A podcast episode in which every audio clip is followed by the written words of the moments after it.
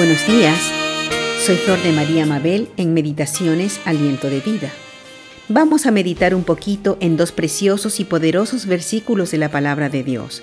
Se encuentran en el libro de Isaías, capítulo 55, versos 10 y 11. Dice, Porque como desciende de los cielos la lluvia y la nieve, y no vuelve allá, sino que riega la tierra y la hace germinar y producir, y da semilla al que siembra y pan al que come, Así será mi palabra que sale de mi boca. No volverá a mi vacía, sino que hará lo que yo quiero y será prosperada en aquello para que la envíe. ¿Qué nos está enseñando el Señor con esta porción de su palabra?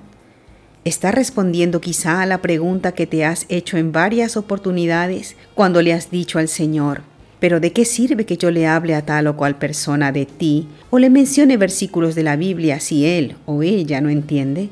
¿De qué sirve que le hable del Evangelio si esta persona no quiere creer?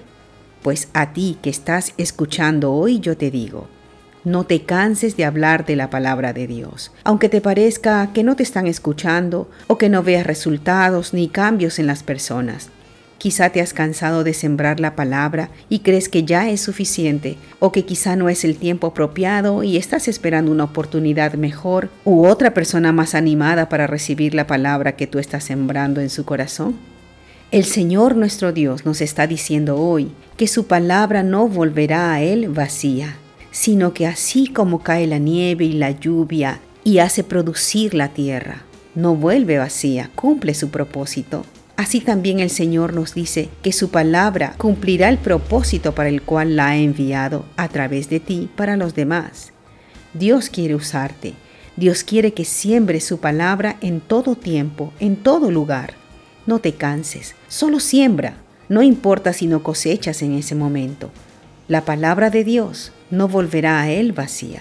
A su tiempo será la cosecha. Quizá otro cosechará de la semilla que tú has sembrado. No importa, tu labor es sembrar.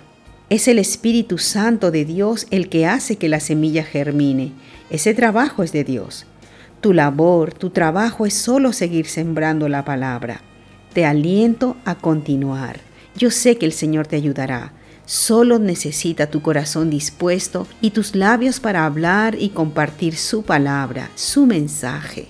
Nosotros somos solo los sembradores y eso es un tremendo privilegio.